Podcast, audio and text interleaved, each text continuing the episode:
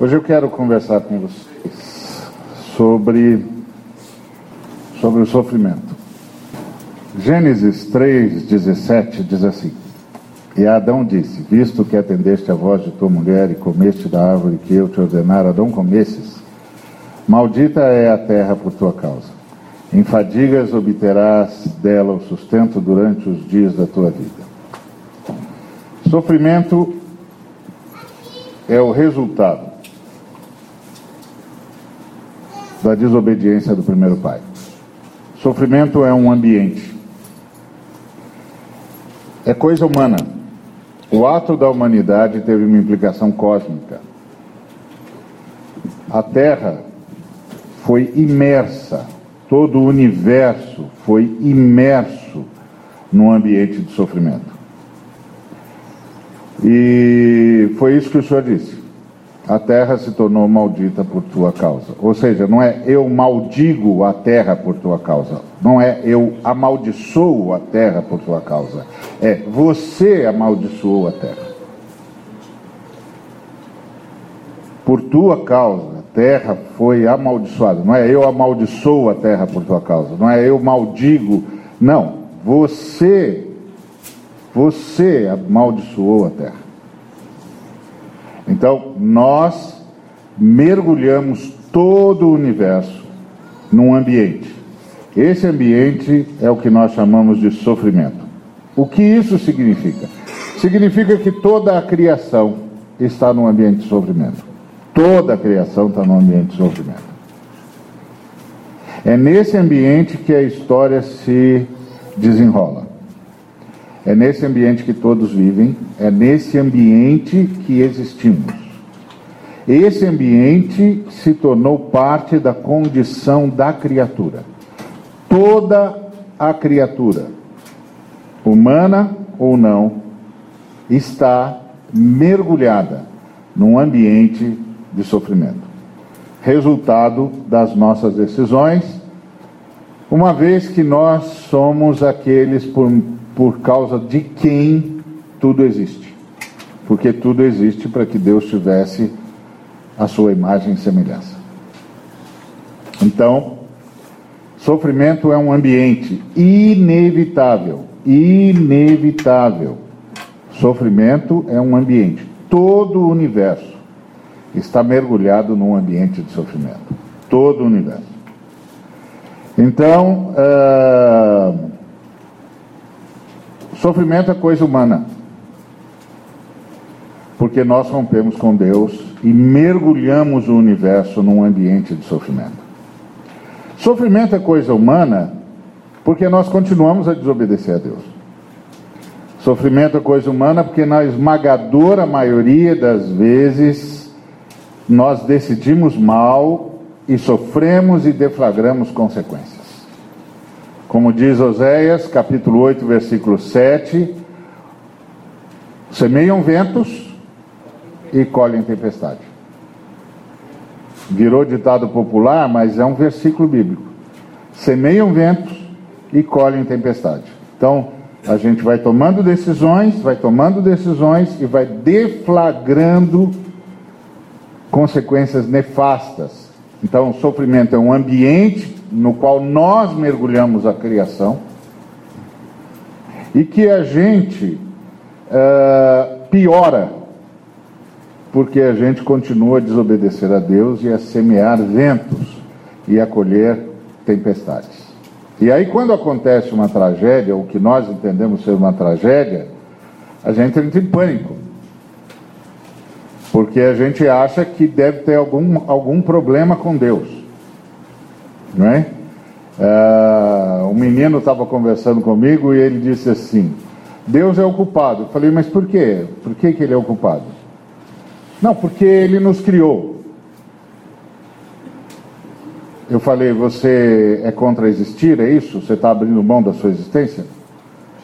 Ele falou, não, não, ele não devia. Eu, eu não sei se ele devia ter criado. Eu falei, você está abrindo mão da existência? Porque eu não abro. Você abre? Não, não é isso. Falei, filho, presta atenção. Você só está falando isso porque você é um ser criado. Seu argumento não é válido. No mínimo, a criação deu a você o privilégio e a oportunidade de brigar, até com o Criador. Então não é válido o seu argumento. É, não, mas ele podia fazer com que a gente não errasse. Você está abrindo mão da liberdade? É isso? Você está abrindo mão da liberdade? Você não quer mais a liberdade de decidir, você quer que Deus governe cada passo seu no sentido de fazer de você um robô, é isso? Não, não é isso. É que ele não ouviu a nossa oração. Foi qual? Senhor, dá-nos licença para fazer o que a gente quiser, mas livra-nos de todas as consequências? Essa aí? Essa ele não vai ouvir mesmo. Se você semear vento, meu filho, você vai colher a tempestade. Essa ele não vai ouvir mesmo. Então, é, o sofrimento é coisa humana, primeiro porque nós mergulhamos a humanidade nesse ambiente de sofrimento. O sofrimento é coisa humana porque na esmagadora maioria das vezes é fruto da decisão humana, ou seja, piora, a decisão humana piora a situação. Aí um camarada me disse: Bom, e agora o que, que você acha que a gente devia fazer? Eu falei: O que, é que a gente devia fazer? Em todas as cidades desse país, nós devíamos fazer mutirão na frente da prefeitura e dizer para o prefeito: Nós não vamos mais admitir esse tipo de coisa. Eu não sei o que você vai fazer com a sua venalidade, eu não sei o que você vai fazer com as propinas que você recebe, mas nós não vamos mais admitir isso. Nós queremos os seus fiscais nas ruas e nós queremos que todo lugar que puser em risco a vida humana seja fechado. E só reabra depois que resolver o seu problema. Falei, mas você vai fazer isso? Você não vai, né? Você vai voltar para casa porque você achou uma desculpa metafísica e você vai esperar a próxima tragédia. Semeiam ventos, colhem tempestades. Então, sofrimento é um ambiente, um ambiente que nós trouxemos, no qual nós mergulhamos o universo. E nós pioramos o ambiente porque continuamos semeando ventos e colhendo tormentas. Além disso, Deus disse para Noé que ia manter o planeta funcionando. Noé saiu da arca, ofereceu um, um holocausto para Deus e Deus disse: Olha, enquanto durar a terra, não, vai haver, não deixará de haver sementeira e ceifa, frio e calor, verão e inverno, dia e noite. Ou seja, cabe a nós saber o que é que nós vamos fazer com isso, porque ele vai manter a relação de causa e efeito. Foi isso que ele disse para Noé: Eu vou manter esse negócio funcionando. Então veja lá o que vocês vão fazer. Porque o que vocês fizerem vocês terão semeado. E o que vocês semearem, vocês vão colher. Porque eu vou manter esse negócio funcionando. Então prestem atenção no que vocês vão fazer com o que eu estou dando a vocês. O, o sofrimento é um ambiente que é coisa humana, porque todos nós nos extraviamos e nos tornamos maldosos como diz Romanos 3,12. Por isso, cabe a nós, cabe a nós, lutar contra a maldade dentro de nós e fora de nós. Nós temos de saber o que aconteceu conosco. Nós temos de perder o idílio e a ingenuidade de achar que seres humanos vão, sem vigilância, sem controle social, sem cobrança, fazer o bem. Não vão. Não vão. Nós não vamos. Então nós temos de lutar contra a maldade dentro de nós e fora de nós.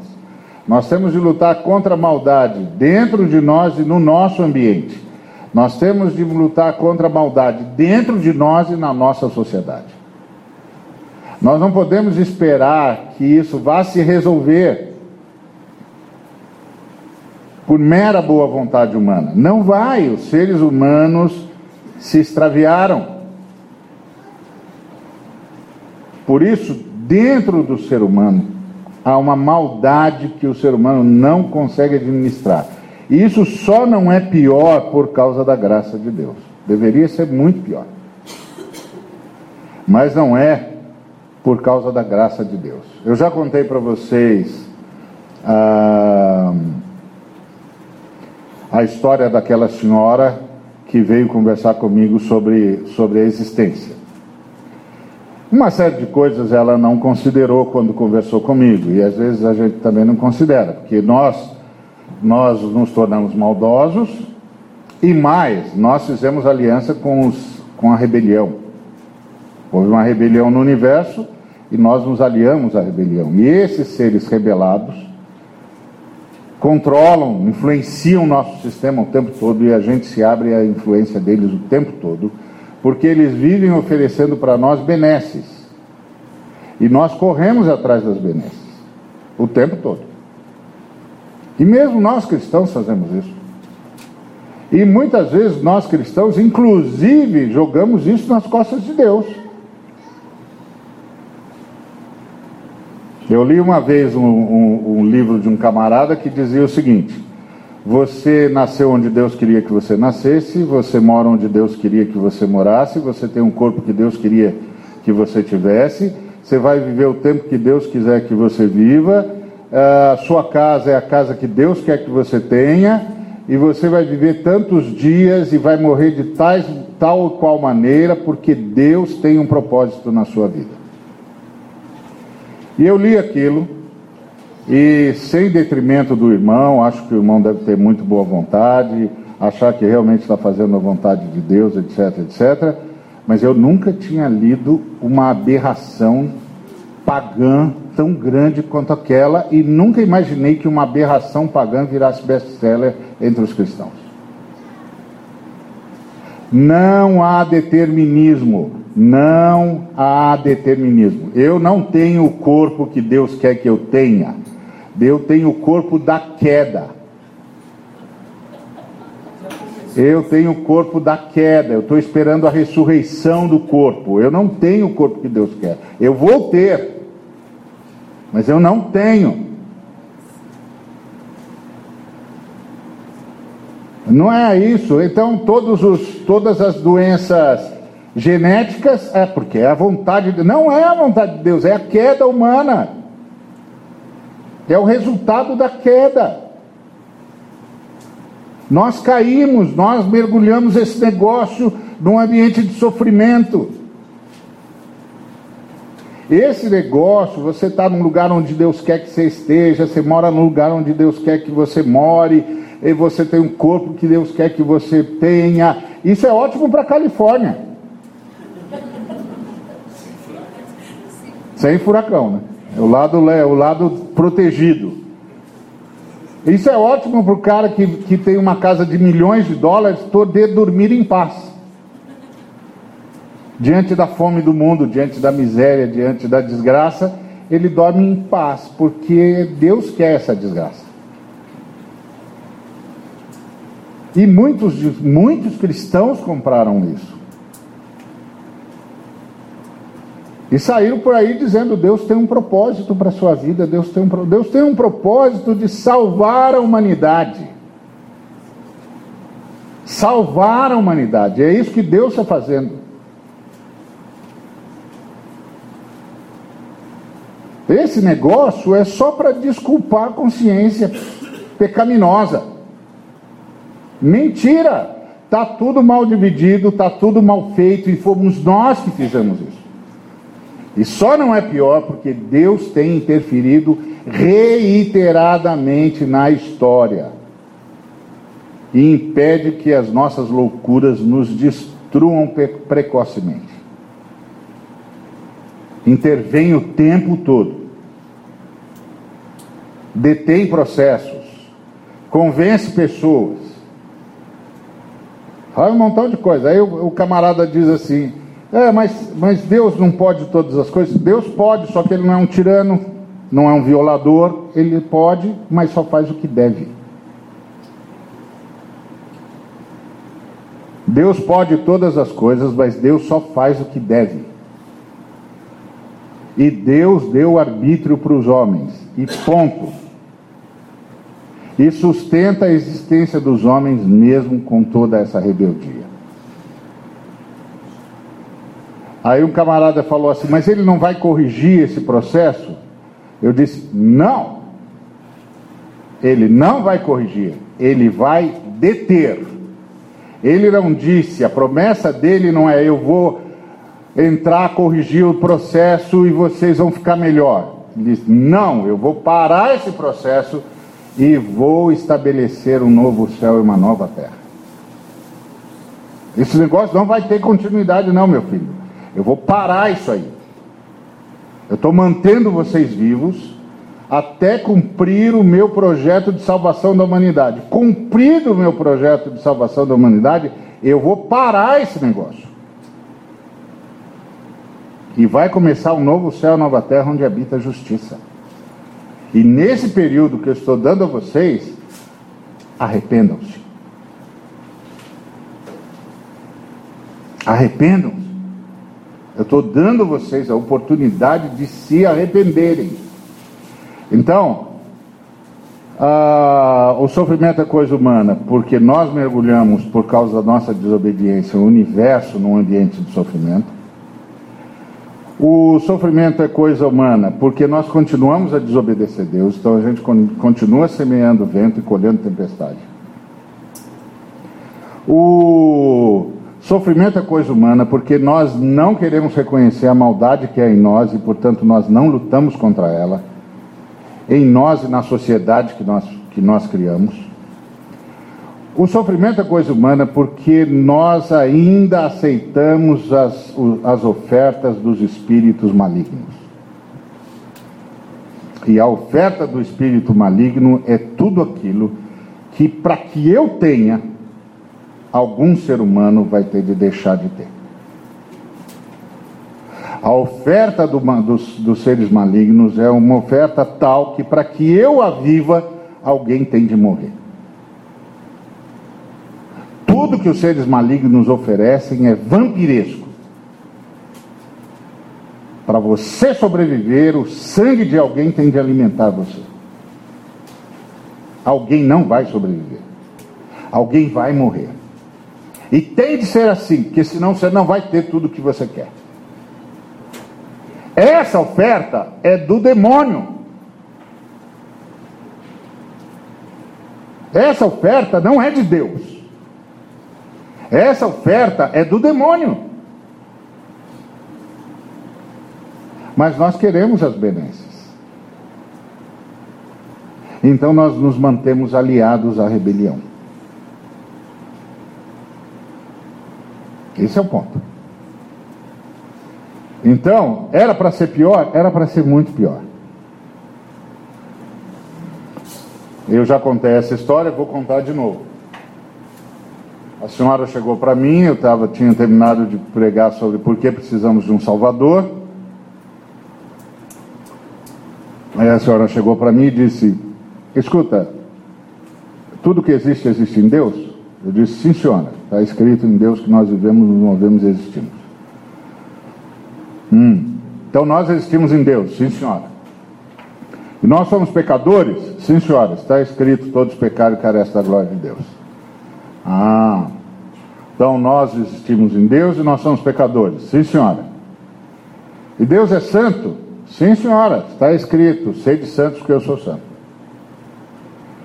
Ah, então nós existimos em Deus, uh, nós somos pecadores e Deus é santo. Sim, senhora. Então, como é que um Deus santo carrega pecadores? A santidade de Deus não deveria nos lançar para a inexistência? Não deveria erradicar a gente do universo? Não deveria aniquilar a gente? Eu disse, sim, senhora. E ela disse, então. Eu falei, ué, senhora. Perguntei para ela sobre transplante, ela falou que já conhecia alguém que tinha transplante, falou que transplante que era, eu perguntei para ela qual o maior problema de quem sofre transplante, ela disse rejeição, então eu disse para ela, então não adianta fazer transplante. Ela disse, não adianta porque tem remédio. Eu falei, pois é, entre o Deus Santo e o homem pecador tem um remédio. Porque um versículo que a senhora não me fez falar é 1 de Pedro, capítulo 1, do versículo 18 a 20, que diz que o sangue de Cristo é conhecido e funciona desde antes da fundação do mundo. Então, minha senhora, nós só estamos aqui porque antes de dizer haja luz, Deus decretou haja cruz. Esse é o ponto, minha senhora. Então, estamos todos sustentados pelo sacrifício do Cordeiro. O sangue de Cristo faz a mediação e faz a medicação entre o Deus Santo e os homens pecadores. É por isso que nós estamos aqui, minha senhora. Aí ela ficou olhando para mim e disse: Ah, é assim que vocês cristãos explicam? Eu falei: Sim, senhora, é assim. Desse jeitinho mesmo. Então, a questão toda é: era para ser pior. Era, na verdade, era para a gente deixar de existir logo de cara. Só que não era só a gente que ia deixar de existir, tudo ia deixar de existir. Aí um camarada disse assim: Ah, mas se Deus sabia isso, disso, Deus sabia? Claro que sabia. Então por que, que ele fez? Porque não tinha outro jeito, meu filho. Eu fazia assim ou não fazia. Ele falou: O senhor está brincando comigo? Eu falei: Não, não vou não. A outra possibilidade é fazer robô, meu filho. Robô não precisa de Deus para fazer, a gente mesmo faz. Não, o que, que o senhor está dizendo? Estou dizendo o seguinte: que a Trindade estava na pericorese, como dizem os, os irmãos da Capadócia. O que, que é a pericorese? Pericorese é uma dança.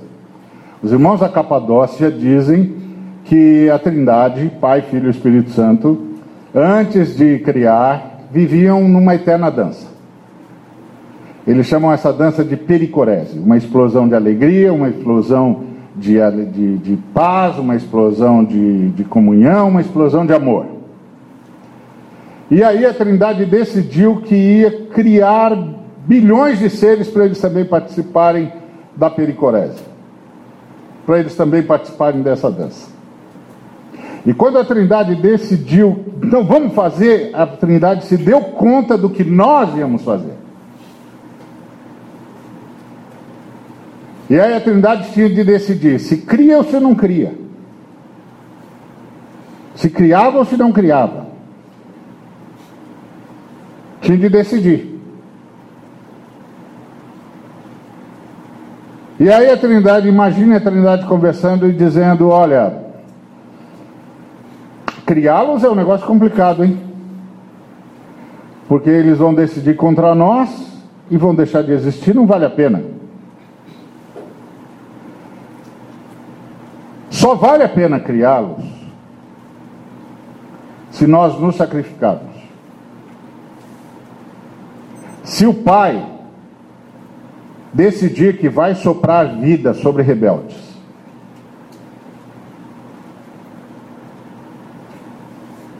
se o espírito decidir que vai habitar rebeldes, quando eles se arrependerem. E se um de nós criar as condições para que eles possam se arrepender, para sustentá-los e dar-lhes a oportunidade de voltar. E isso significa que um de nós tem de abandonar a glória agora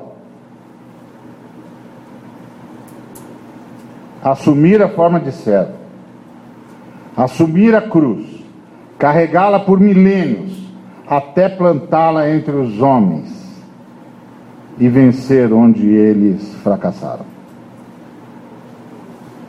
E o filho disse: Eu vou. E naquele instante, a Trindade decidiu abandonar o ambiente da pericorese e entrar no ambiente de sofrimento, porque a Trindade decidiu. Nós vamos entrar no ambiente de sofrimento para que eles existam. E só vamos voltar para o ambiente da pericorese quando nós pudermos trazê-los todos conosco. É isso que é a fé cristã.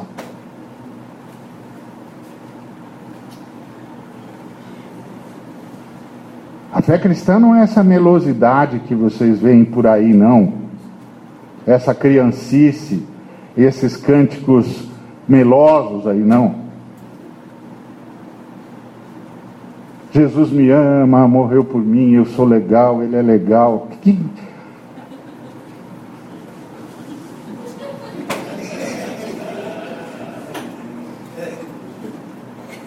Não é disso que a Bíblia está falando. A Bíblia está falando que a Trindade abandonou o ambiente da pericorese, assumiu o ambiente do sofrimento que a humanidade ia já trazer, para poder criar a humanidade e só voltar para o ambiente de pericorese quando pudesse trazer toda a humanidade consigo. É disso que a Bíblia está falando. Então, enquanto a Trindade faz isso, os que voltaram para a Trindade trabalham para diminuir o sofrimento da humanidade e reduzi-lo ao mínimo inevitável, através do amor ao próximo. Ame os outros como você se ama. Faça ao outro o que você gostaria que ele fizesse se estivesse no seu lugar. Diminua o sofrimento dele. Diminua o sofrimento de todos. Mobilize a humanidade para reduzir o sofrimento, para que ninguém precise passar pelo sofrimento que é evitável. Esse é o ponto. Até que venha o final do processo de redenção quando o sofrimento terá fim. Porque o Senhor enxugará dos olhos toda a lágrima e a morte já não existirá e já não haverá luto, nem pranto, nem dor, porque as primeiras coisas passaram. Não pensa que a Trindade está assistindo o sofrimento do universo. A Trindade abandonou a pericorese. Entrou no ambiente de sofrimento. Se nós estivéssemos lá quando Jesus Cristo disse: Quem quiser vir após mim, a si mesmo se negue, tome a sua cruz e siga-me, e nós tivéssemos perguntado a ele: Quando foi que o senhor fez isso? Ele diria: Antes da fundação do mundo. Há milênios eu carrego a cruz. E quando eu a tiver plantado no Gólgota, tudo estará consumado. E você diz, mas ele ressuscitou, subiu ao céu, subiu ao céu e continua no ambiente de sofrimento, porque o apóstolo Paulo disse: sofro o que resta dos sofrimentos de Cristo pela igreja, pela humanidade. Do que nós achamos que nós estamos falando? Não caiam nesse evangelho raso nesse evangelho superficial, nesse evangelho que é só uma série de contos estapafúrdios para enganar incautos. Nós estamos falando do sacrifício da Trindade.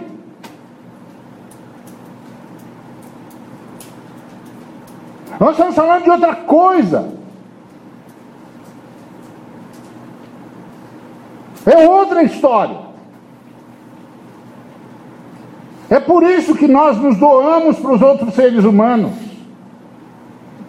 para que eles vejam quanto custa a nossa existência, quanto custa cada um de nós,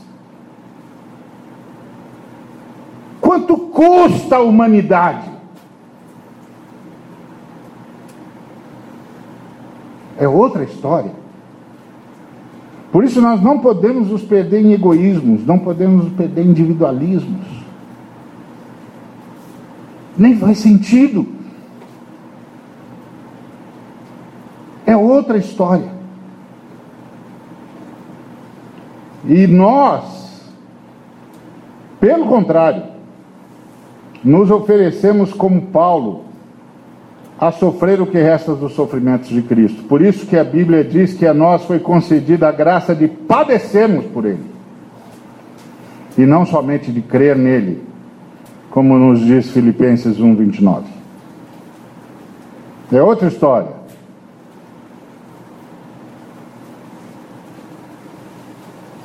Está percebendo? As coisas não se reduzem a, esse, a essas eventualidades na humanidade. Nós fizemos isso com o universo. É o custo da humanidade. Por isso que o, o, o Catulo da Paixão Cearense, numa das músicas memoráveis dele, ele disse: quem quiser conhecer o amor tem de conhecer a dor, e principalmente a dor maior, que é a dor de Deus. É sacada de um poeta, né? Então, lembre-se disso. O sofrimento é anterior à existência. Como disse Pedro, não foi mediante coisas corruptíveis como prato ou ouro que fostes resgatados do vosso fútil procedimento que vossos pais vos legaram, mas pelo precioso sangue, como de cordeiro, sem defeito e sem mácula, o sangue de Cristo, conhecido com efeito, conhecido e sendo efetivo, conhecido e funcionando antes da fundação do mundo porém manifestado nos últimos tempos, por amor de vós.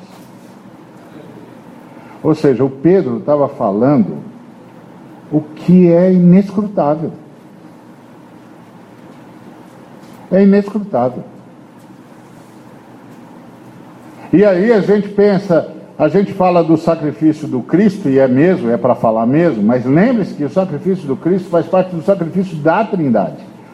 A, quando Jesus disse esse é o sangue da nova aliança, a melhor tradução é, é este é o meu sangue da aliança. Ou seja, é como se ele estivesse dizendo para nós o seguinte: antes de todas as coisas, nós três fizemos uma aliança para que vocês existissem. Essa é a minha parte na aliança. A parte do Pai foi doar vida. A parte do Espírito é sustentar vocês e viver em vocês. Essa é a minha parte da aliança. Esse é o meu sangue, que é dado por amor de vós. Então é disso que nós estamos falando, amados. Então, quando a gente olha o sofrimento, a gente tem de lembrar: o sofrimento é problema nosso. Nós impusemos isso ao universo. Todo o universo está nesse ambiente de sofrimento.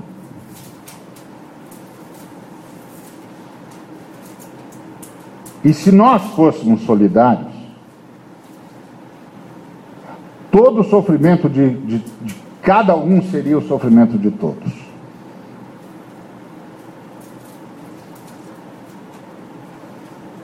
É como o casal que chegou para o pastor chorando, que tinha acabado de sair do, do hospital. E chegou o pastor lá chorando e disse: Pastor, saímos do hospital e descobrimos que o nosso bebê tem um problema genético, uma síndrome.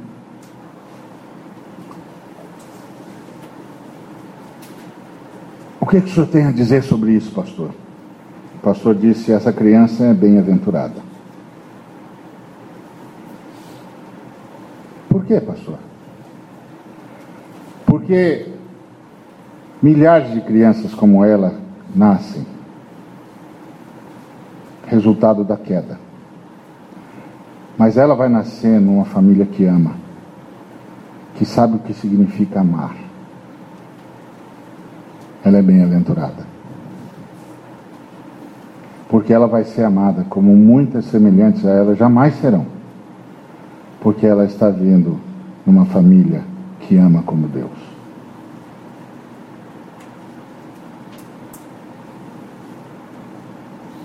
Esse é o grande problema muitas vezes, é que quando eu digo, Senhor, olha o que o Senhor fez, fez a mim ou fez ao bebê?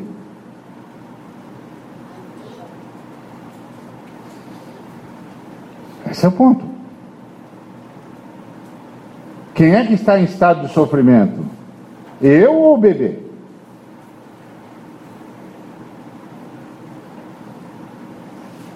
Então a mim está sendo dado o privilégio de diminuir o sofrimento de um ser humano, de um ser resultante da queda. É outra perspectiva, irmãos. É outra perspectiva. Então lembre-se, é, lembre é possível diminuir em muito o sofrimento humano. É questão de solidariedade. É questão de amar o próximo é questão de decidir segundo os parâmetros das Escrituras Sagradas.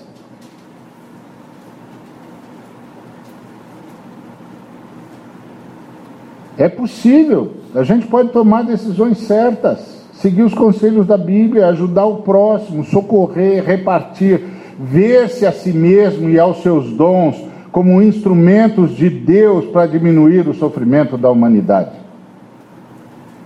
enquanto ele opera a redenção. E ele mesmo intervém no sofrimento da humanidade para transformar a maldição em bênção.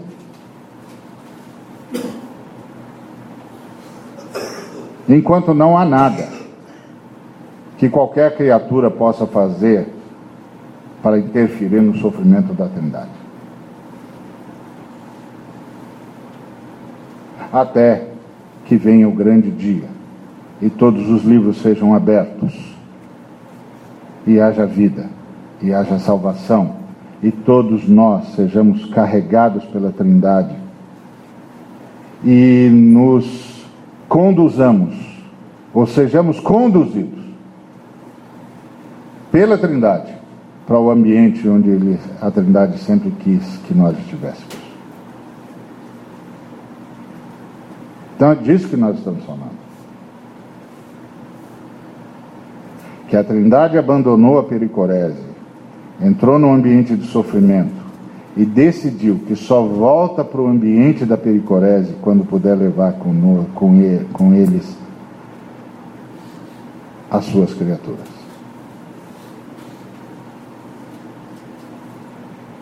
Isso é extraordinário.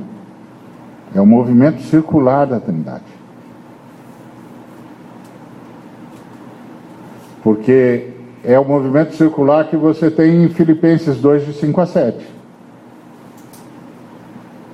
Tem de vós o mesmo sentimento que houve em Cristo Jesus, que sendo Deus, não julgou por usurpação ser igual a Deus, mas a si mesmo se esvaziou. E assumiu a forma de servo. E foi achado em figura humana. E foi obediente até a morte e morte de cruz.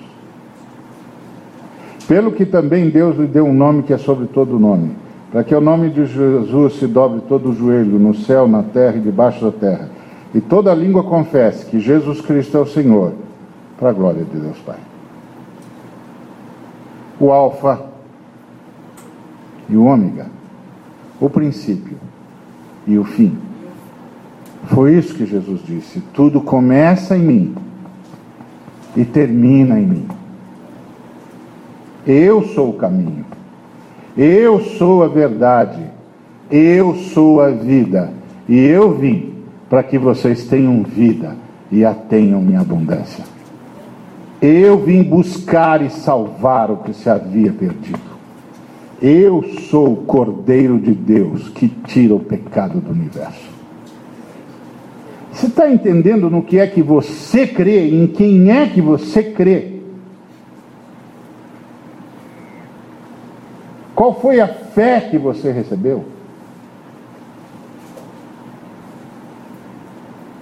Não se deixe arrastar pelas mensagens facilitadoras da vida. por essa coisa que engana incautos, que faz as pessoas esperarem o idílio ao invés de lutarem pela liberdade.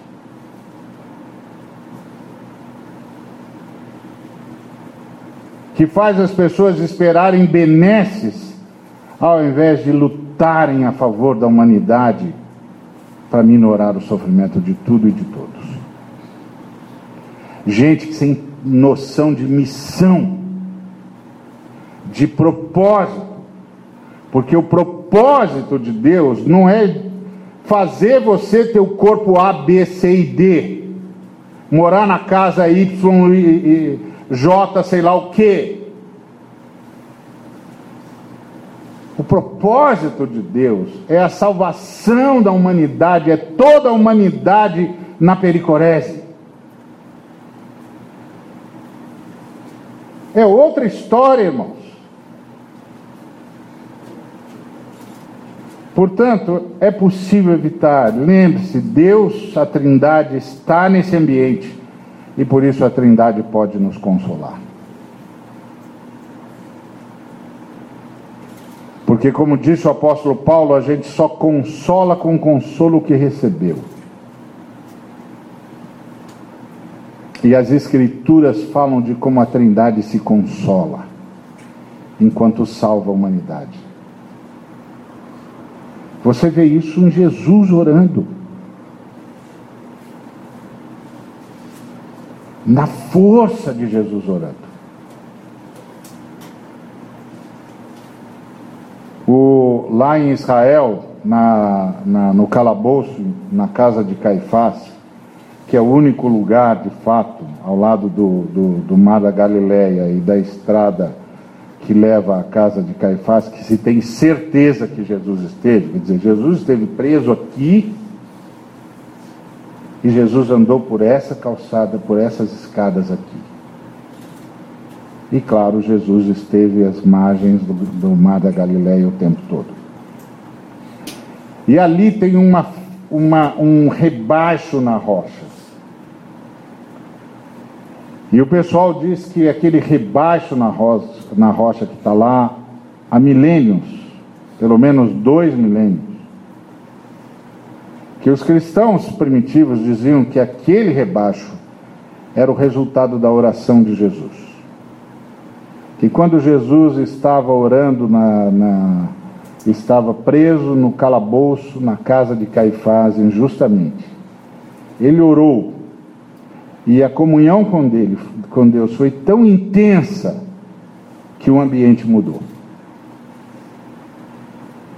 E os irmãos da igreja primitiva contavam muito dessas histórias, de como Jesus passou por aqui e todo o ambiente se agitou. as folhas se mexeram, o, as árvores se agitaram. Tinha alguém passando aqui. Então, amados, lembra disso. Ele é o nosso consolador, porque ele está no mesmo ambiente que nós. Por isso, mesmo em meio a esse ambiente, nós somos gratos. Porque nós sabemos que a Trindade está administrando tudo para o nosso bem. Não só para o nosso bem, mas para o bem de toda a humanidade. Que Ele está interferindo na história. Que Ele já impediu muitas e muitas vezes que nós nos destruíssemos. E que Ele foi nos buscar nos lugares mais doentios no recôndito das almas mais adoecidas e fez a luz brilhar no meio das trevas.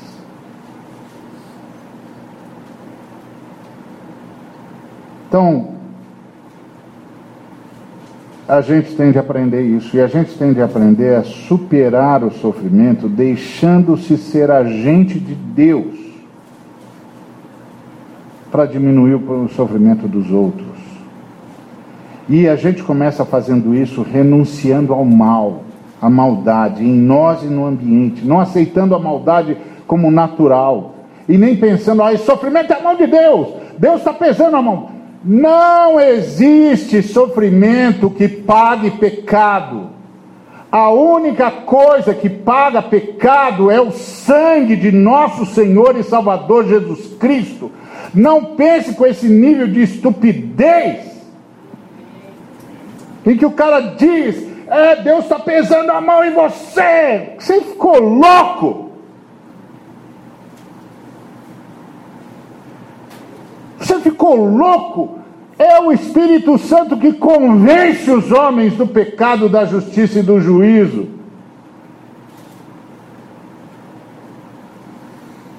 Você acha que Deus pesar a mão em gente morta faz o cara viver?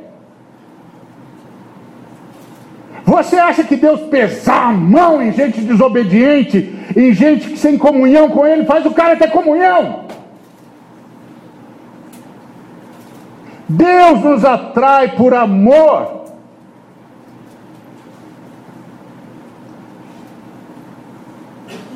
Camarada me disse assim: Eu estou no ministério porque Deus pesou a mão sobre mim, eu não tive de deixar tudo. E você? Falei: é, Eu também. Eu também estou no ministério porque Deus pesou a mão. Ele falou: Como? Ele me fez me apaixonar tanto por Ele, mas tanto por Ele, mas tanto por Ele que eu não tinha mais nenhuma outra razão para viver.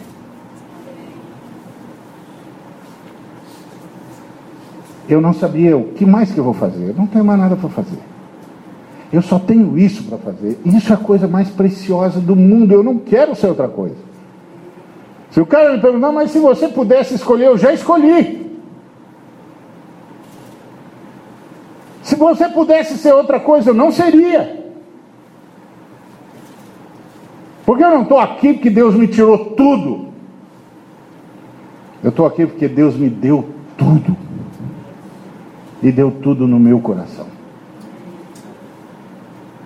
Disse ele pesou a mão mesmo. Eu achei que ele foi covarde comigo, porque ele me fez me apaixonar por ele de tal maneira, mas de tal maneira, que eu não conseguia ver mais nada.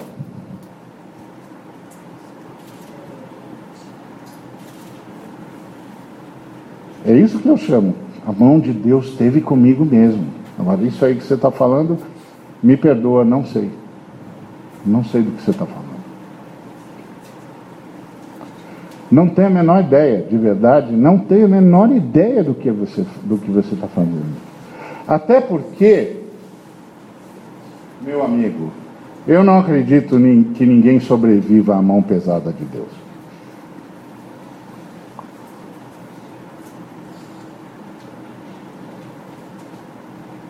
Eu não sei do que você está falando. Mas se você está falando, deve ser verdade. Quem sou eu para dizer para você que não é? Só que eu não sei do que, que você está falando. Eu não tenho essa ideia. Isso, isso não faz sentido. Isso é só um jeito de amedrontar os homens. Isso é só um jeito de fazer os homens ficarem dependentes do superpoderoso pregador que pode livrar você da mão pesada de Deus. Você ficou doido? Que pregador pode livrar você da mão pesada de Deus?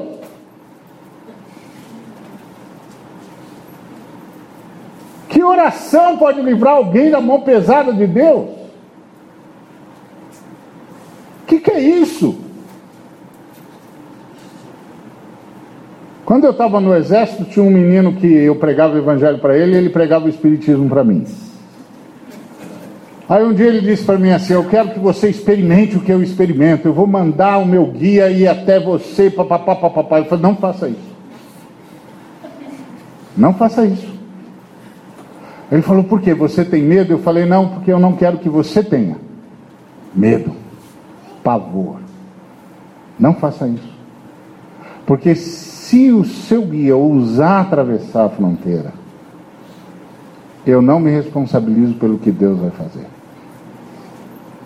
Não faça isso. Guarda o seu guia aí. Ele não aguenta a briga. Não faça isso. Você não sabe com o que você está mexendo. Você não sabe de quem você está falando. Não faça isso. Deus ama você. Está entendendo? Outra coisa, reaja ao sofrimento. Reaja ao sofrimento. E a primeira coisa, não, não conjugue o verbo sofrer. O verbo sofrer só funciona se for conjugado. Você se lembra do Paulo e do Silas? Eles foram torturados, estavam se esvaindo de sangue, foram jogados no calabouço, na pior cela e atados ao tronco. Podiam começar a lamuriar. O Paulo podia dizer: Eu não estou entendendo, Deus, sou teu servo, foi o Senhor que me mandou, foi o Senhor que me chamou, eu não estou entendendo. Por que, que eu estou passando por isso? Ou Silas podia dizer assim: É, Paulo, bem que me disseram para não ir com você, que você era casca grossa. Você brigou até com Barnabé, cara. Ninguém briga com Barnabé. Agora aí, ó, a mão de Deus está pesando, está sobrando para mim. Mas eles decidiram que não iam conjugar esse verbo. Eles, dizem, eles decidiram que iam conjugar o verbo cantar e orar ao Senhor. Então é como se eles dissessem para o carcereiro: O senhor já terminou o seu trabalho? Já, porque a gente vai começar o culto. Se o senhor quiser participar, o culto é público. Agora você imagina o cara se esvaindo de sangue, repleto de dor, porque não era uma brincadeira que estava acontecendo e cantando. E cantando a plenos pulmões. E orando, dando graças a Deus. E aí veio um terremoto e abriu as portas de todas as cadeias. Quando a gente deixa de conjugar o verbo sofrer, a gente cria o ambiente que Deus precisa para interferir nas circunstâncias.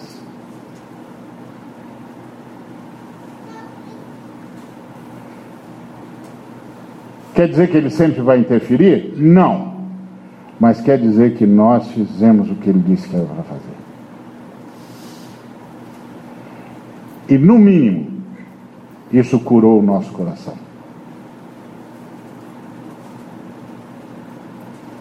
Então, diante do sofrimento, seja grato. Porque o sofrimento é um ambiente onde tudo está mergulhado.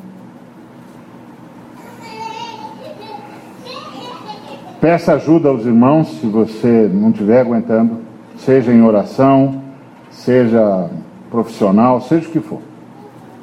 E ofereça ajuda o tempo todo. E lembre, intercedamos uns pelos outros e intercedamos por todos, porque há um embate com as forças malignas, os espíritos da rebelião. E nós precisamos orar a Deus para que tenha piedade dos homens que invocam esse espírito e não permita que nem mesmo sob a invocação dos homens esse espírito os destrua. Porque Deus faz isso. Você se lembra do Gadareno? Ele não tinha mais personalidade. Estava cheio de demônios. Não tinha mais nome não falava mais por si, não conseguia mais responder quando o nome dele era chamado, ele perdeu a personalidade. O Senhor Jesus foi lá, o libertou, conversou com os demônios, os demônios disseram que não queriam sair da região e pediram a ele que o mandasse para a manada de porcos. Ele os mandou para a manada de porcos. Tão logo eles chegaram à manada de porcos, eles precipitaram os porcos água abaixo, ribanceira abaixo Mataram todos os porcos. E aí você pensa: esses demônios que mataram os porcos consumiram um ser humano. Por que não o mataram? Por que eles que o faziam debater-se nas pedras se jogar contra as pedras, não conseguiram matá-lo. Porque uma voz no universo disse para eles: Não importa se esse homem invocou vocês, Vocês vão só até aí. Porque eu vou buscar esse homem.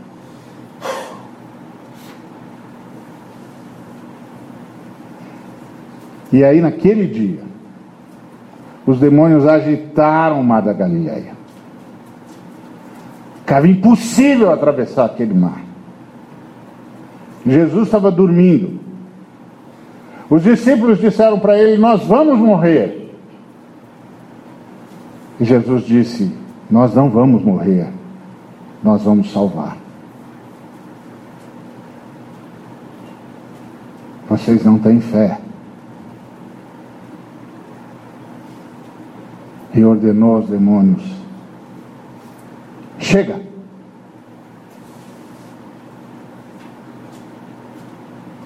E o vento cessou, e a água acalmou, ele atravessou para outra margem e veio o homem desesperado. O homem de quem todos tinham medo e caiu de joelhos diante de Jesus. E Jesus o libertou.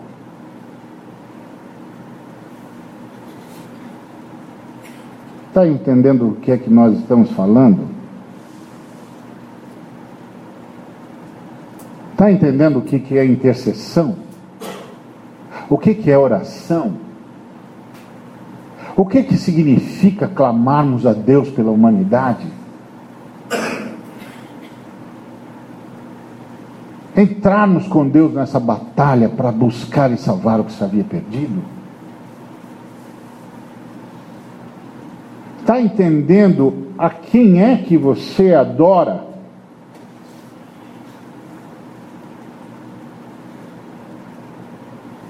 Esse é o ponto. É como um camarada chegou para mim com um marcador de, de, de livro dos muçulmanos e estava escrito assim: Eu conheço Jesus, você conhece Muhammad? Aí ele me mostrou o, o marcador e disse assim: Quando um muçulmano entregar isso para você, o que, que você vai dizer para ele?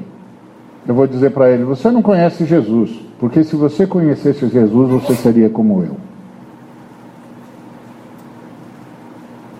Agora, o seu profeta eu conheço acho que você não vai querer conversar sobre ele comigo.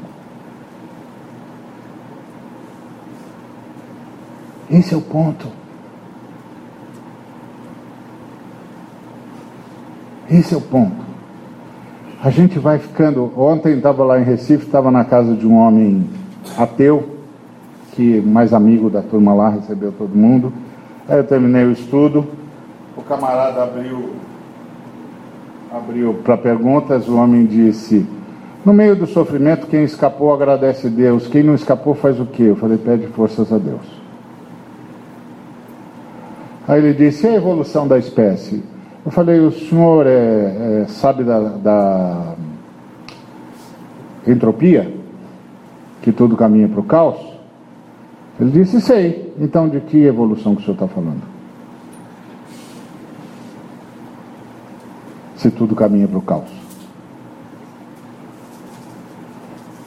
E eu sei que o senhor sabe que nesses milênios nós vimos muitas espécies serem extintas, mas não vimos nenhuma evoluir.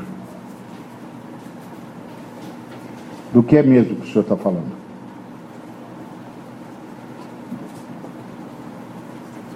Ele olhou para mim espantado, se calou, baixou a cabeça. Eu disse: Meu senhor, enquanto essas perguntas não forem respondidas, eu vou continuar considerando a hipótese de Deus. Não quero discutir com o senhor. Por isso nem lhe perguntei sobre Deus. Fiz perguntas no seu campo. Enquanto o senhor não conseguir responder essas perguntas, eu vou continuar considerando a hipótese de Deus. Nós sabemos em quem temos crido.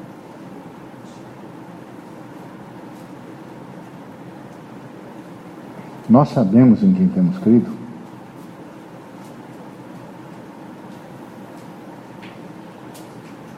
Esse é o ponto.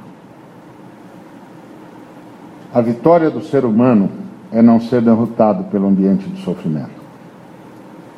E nós fazemos isso pela solidariedade, pela fraternidade, pela intercessão. Bendito seja o Deus que abandonou o seu ambiente, entrou no ambiente que nós criamos, para nos levar a um ambiente que Ele não precisava, do qual ele não precisava sair. Amém? Que a graça de nosso Senhor Jesus Cristo, o amor do Pai e a comunhão do Espírito Santo seja com cada um de nós e com todo o povo de Deus e com a humanidade. Com o povo de Santa Maria, hoje e sempre. Amém.